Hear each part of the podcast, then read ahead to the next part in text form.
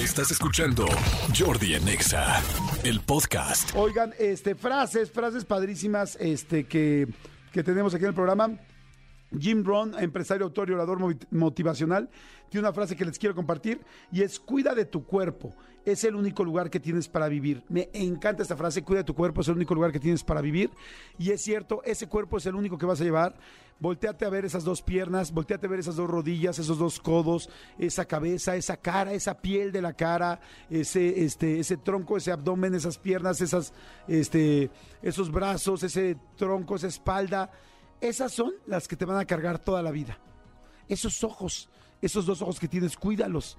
Los cuidas cuando hay algo riesgoso que te pudieran picar el ojo. Por ejemplo, yo que luego salgo en la bici de montaña y otro día me dijeron, este, decían, ay, pues vámonos, ya nos vamos sin lentes. Y dije, no, güey, ¿cómo sin lentes? Porque los lentes de la bici de montaña son muy importantes porque te da un ramazo.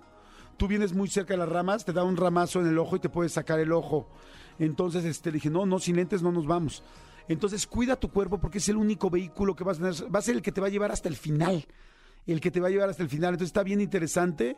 Yo se los conté hace dos o tres días que vi la obra de A Vivir con Odín Duperón, que me gusta muchísimo, y que decía eso. Decía, el cuerpo es el único que tienes y es el que te va a acompañar hasta el final. Así es que tú decides cómo lo cuides ahorita. Pues ahora sí que véanlo como si tuvieras un coche para toda la vida. Haz de cuenta que compras un coche cuando naces y ese coche te va a durar, en el mejor de los casos, 70, 80 o hasta 90 años. ¿Cómo te gustaría cuidarlo en medio para que no esté picado por la sal del mar, para que no esté golpeado con la suspensión, para que no le des trancazos todo el tiempo, para que le pongas buena o mala gasolina?